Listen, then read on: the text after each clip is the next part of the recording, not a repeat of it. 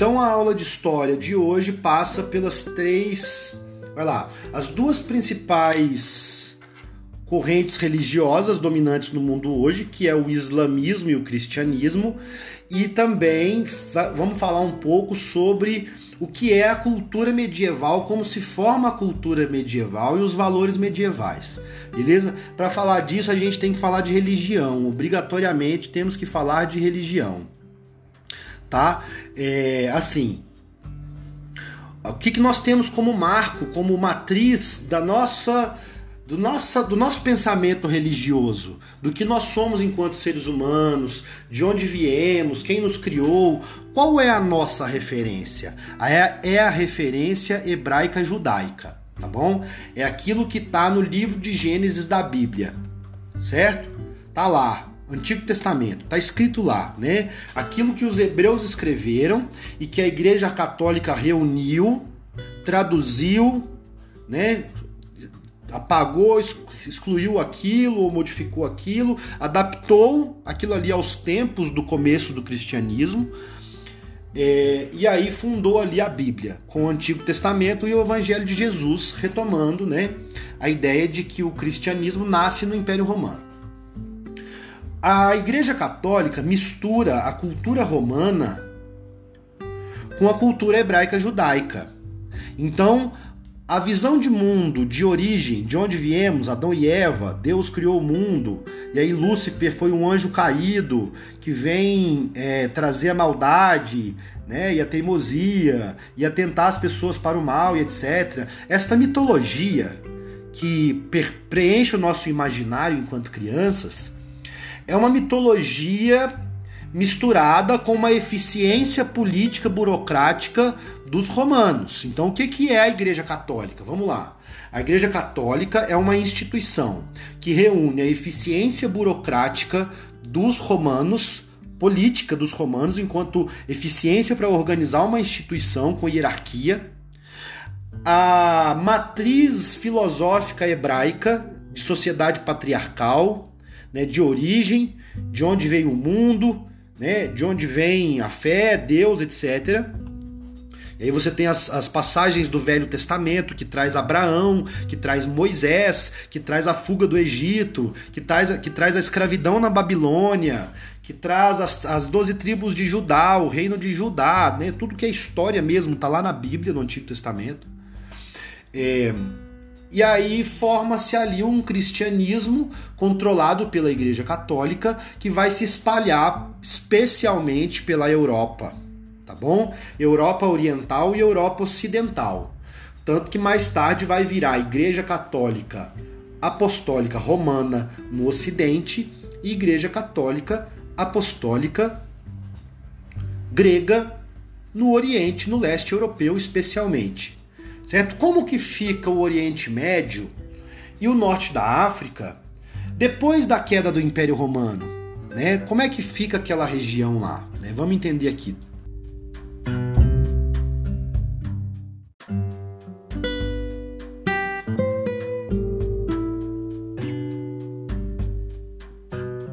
A parte árabe, a parte do Oriente Médio e a parte do norte da África o cristianismo não vai enraizar ali, se institucionalizar e ser controlado pelo papado de Roma. Né? E nem mais tarde pelo Papa que estava lá em Bizâncio, que estava lá em, é, na capital lá, Constantinopla, que depois vira Istambul, né? a capital onde vai surgir ali a Igreja Ortodoxa Grega. É, eu não me lembro exatamente a cidade, mas se não me engano foi isso, né? Que vai de São Petersburgo mais tarde, não lembro exatamente a cidade, que vai ser a sede da Igreja Católica Ortodoxa. Mas a sede da Igreja Católica Apostólica Romana era em Roma, né? O Papa ficava em Roma. E aí não tinha controle sobre outras regiões, nem né, o que estava acontecendo ali. O cristianismo, gente, foi, curiosamente, ele se espalhou para muitas regiões nos entornos do mar Mediterrâneo. O cristianismo chegou até o norte da África. Existem evidências e heranças arquitetônicas e artísticas e até escritas da presença de, do cristianismo negro na Etiópia por sacerdotes negros que seguiam e pregavam o evangelho e tal. Né? Eu não sei o que, o que é que aconteceu com essa, com essa vertente atualmente, mas o cristianismo ele se espalhou assim como uma coisa meio que esporádica, né? Então, quem era alguém que conhecia o evangelho, que pregava o evangelho, se tivesse seguidores, estava ali professando o cristianismo. A Igreja Católica controla isso, como eu disse na Europa. No Oriente Médio e no Norte da África fica uma coisa solta, fragmentada. Né? Você tem uma, uma sociedade étnica muito plural, muitas etnias, muitas etnias, muitas tribos e muitas variações de religiões diferentes, com influências diferentes.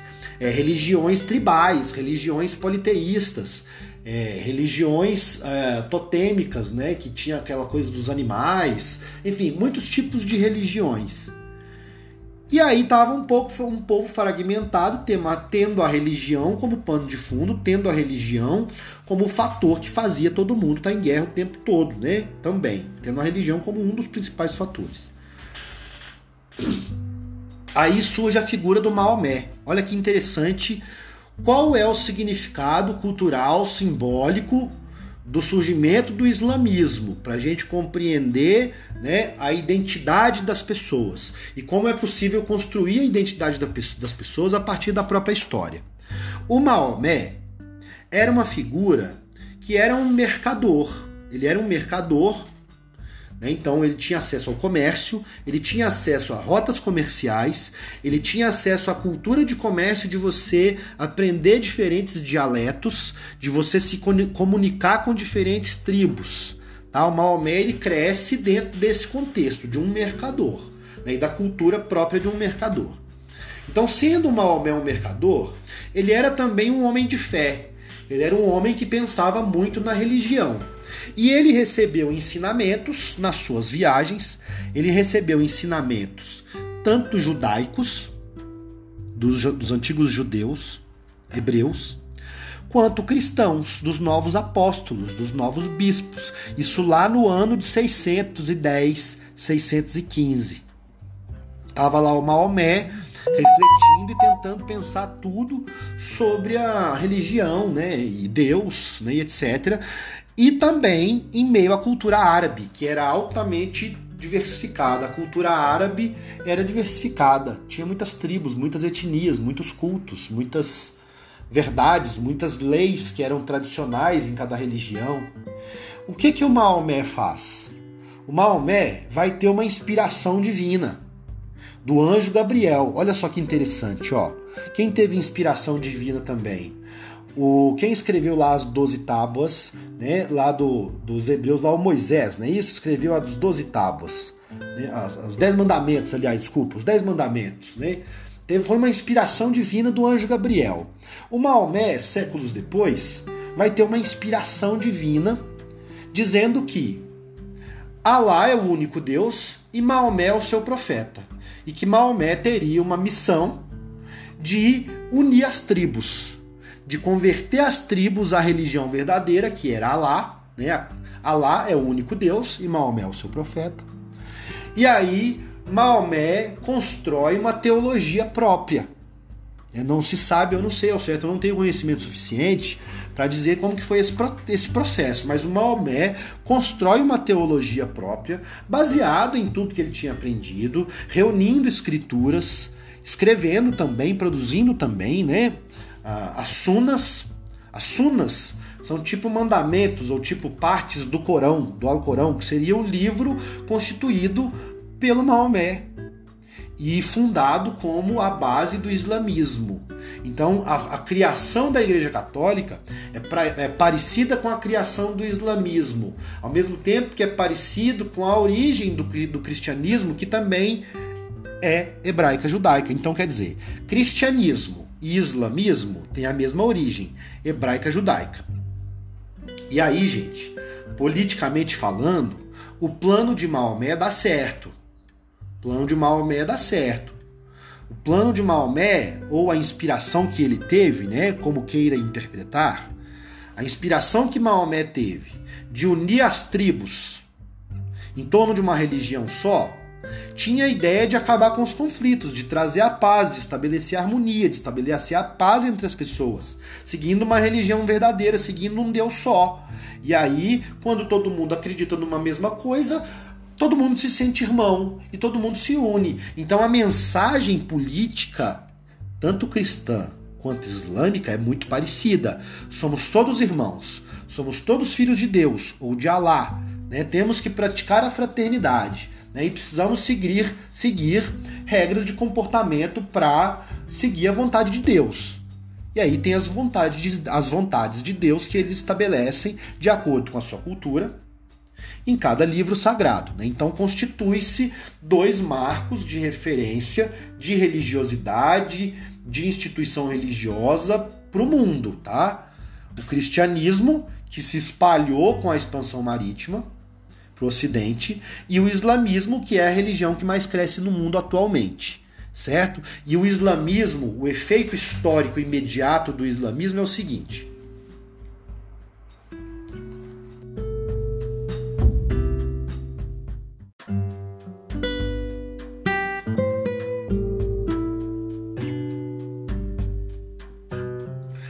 Primeiro, a ideia de unificar as tribos funcionou. Né? Cada vez mais havia um processo de conversão das pessoas. Mas para isso tem os primeiros 10 anos, que é muito simbólico. Olha só. Vamos refletir, puxando um gancho para a contemporaneidade, para o mundo atual, vamos refletir sobre o papel e a condição da mulher no islamismo, né? Vemos, concordamos que em parte parcialmente, em maior ou menor, dependendo do país, a mulher no islamismo ela é oprimida. Certo? Ela é uma minoria altamente oprimida, dependendo do país, da cultura, da corrente do islamismo que se segue, que se observa. É. O papel da mulher no islamismo é um papel de oprimida. Tá lá na história, tá na base da sociedade patriarcal hebraica, da sociedade que funda a religião islâmica. Porém, não haveria islamismo se não houvesse a participação direta, efetiva, estrutural da esposa do Maomé.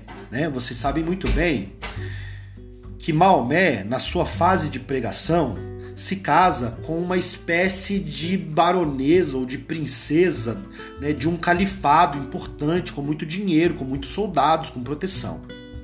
E aí, quando Maomé começa as suas pregações em Meca, ele incomoda as elites locais. Quais elites? As elites comerciantes. Por quê? A partir do, do, momento que Maomé condena a usura, condena o empréstimo, condena a compra e a venda de indulgências, a compra e a venda de objetos sagrados, isso ferra com o comércio da cidade sagrada de Meca, uma cidade que era considerada sagrada, e as crendices, né, crendices entre aspas, moviam o comércio.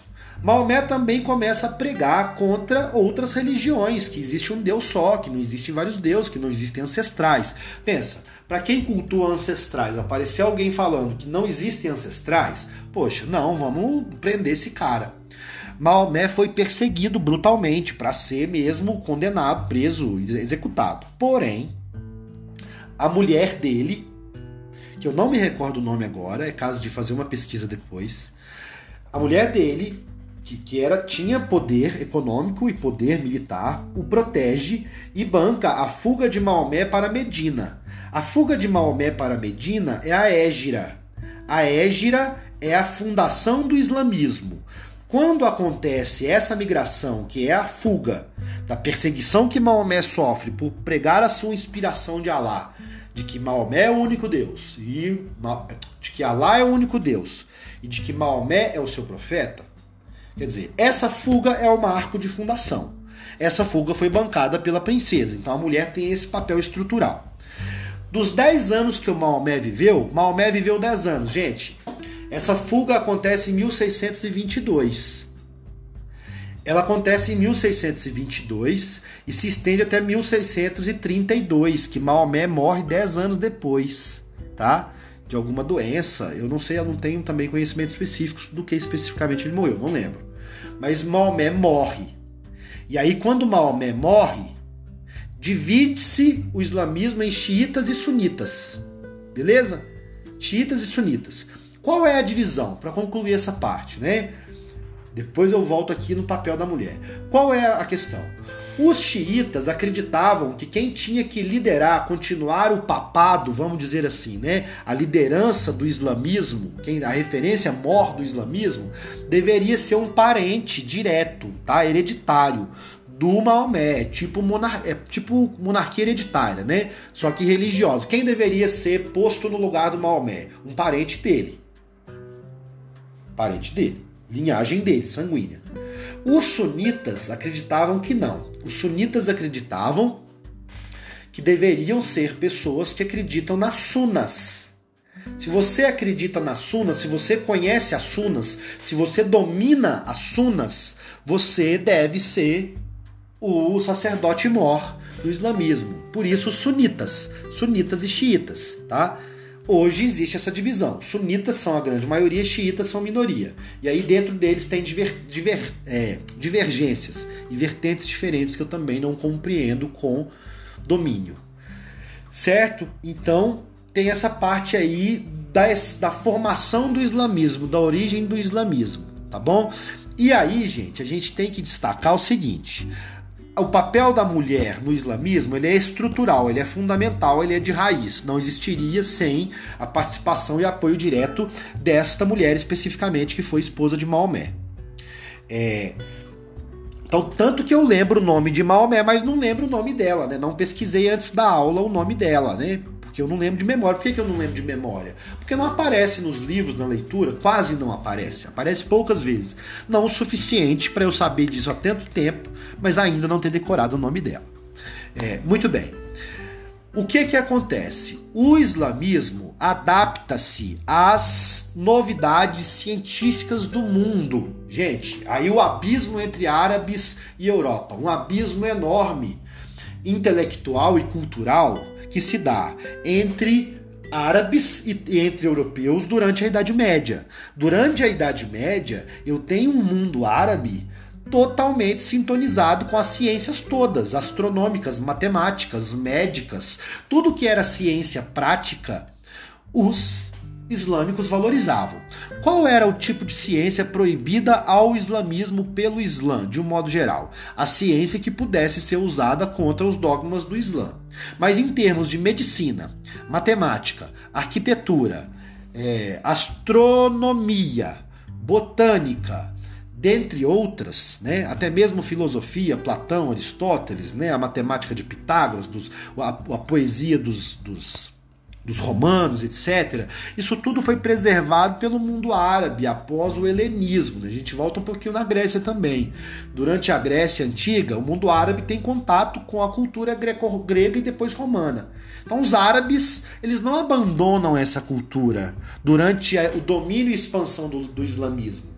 Em um período muito rápido, o islamismo dá tão certo que ele toma conta de todo o Oriente Médio, vai o norte da África ali, toma todo o norte da África e invade parte da Península Ibérica. Esse Império Islâmico que se funda aqui, ele ocupa a Península Ibérica por 300 anos. Então, assim, concluindo, até mesmo os espanhóis e portugueses se diferencia do resto da Europa por terem uma influência árabe intensa de séculos, de gerações. Durante gerações, o centro-sul da Península Ibérica, que abrange a maior parte da Espanha e Portugal inteiro, foi dominado por califas, por califados, por mouros, por islâmicos, muçulmanos que tem o seu modo de falar, que tem o seu modo de se vestir, que tem a sua música, a sua culinária e etc, etc. Né? Isso é uma curiosidade também deste período, tá bom? Essa eficiência do islamismo em termos de organizar e de unificar as pessoas diferentes, os grupos diferentes em torno de uma causa comum. Então você usa a religião, a fé, como uma causa comum. Hoje, no século XXI, isso parece estar falido, né? Mas não tá não, porque isso agora é usado na democracia. Porque imaginem, por exemplo, o que acontece no Brasil com a bancada evangélica, com os evangélicos na política. É a mesma lógica. Todo mundo é evangélico, todo mundo tem causa comum. Então a gente vota em evangélico. Então, pela causa comum, que é a ideia de religião, seja cristã, islâmica, budista, hindu, se a religião é utilizada como um instrumento político de exercício do poder, eu tenho uma capacidade enorme de manipular massas. Né? Porque muita gente é movida pela religião, pela fé, pela crença, pela superstição. As escolhas políticas não são feitas por ideias políticas, mas por crenças religiosas. É o que explica muito a escalada evangélica no poder do Brasil nos últimos anos. De uns anos para cá, cada vez mais vereadores, deputados, prefeitos, deputado estadual, deputado federal, senadores evangélicos são eleitos. Né? Eles conquistam voto através de quê? Ideias políticas? Talvez sim, uma parte muito pouco. Ideias religiosas? Predominantemente. Né? É a mesma lógica, tá? Então muda o tempo, né? Seja na Idade Média, seja na Idade Antiga, seja na Idade Moderna, o pensamento religioso usado como estratégia política é uma das maiores armas de manipulação de massa. Concluo aqui dizendo e trazendo a frase que é a seguinte: Karl Marx, no século XIX, olhando para o século XVIII, XVII, XVI, XV, XIII, o Karl Marx olhando do tempo dele para trás, ele diz o que? A religião é o ópio do povo. Né? Então, quando Karl Marx olha para aquela sociedade do século XIX, olha para o capitalismo do século XIX e percebe como as pessoas são tão facilmente manipuladas, numa época que não tinha internet, que só tinha imprensa, não tinha nem rádio, o que que manipula com tanta facilidade as pessoas? A religião, onde as pessoas se encontram na, na igreja, nos cultos religiosos, nos feriados religiosos. Quem diz o que é certo e o que é errado? O Papa, né? o bispo, o cardeal, o padre.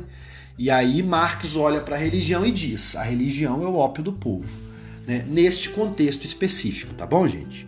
Então, é, sobre a religião em geral, usando o islamismo como como exemplo de sentido político histórico, né? de um fenômeno religioso que acontece há mil e 1400, 1500 anos atrás, porque o islamismo é de 622 depois de Cristo, então exatamente mil e mil, ai, 1300, 1400 alguma coisa. Beleza?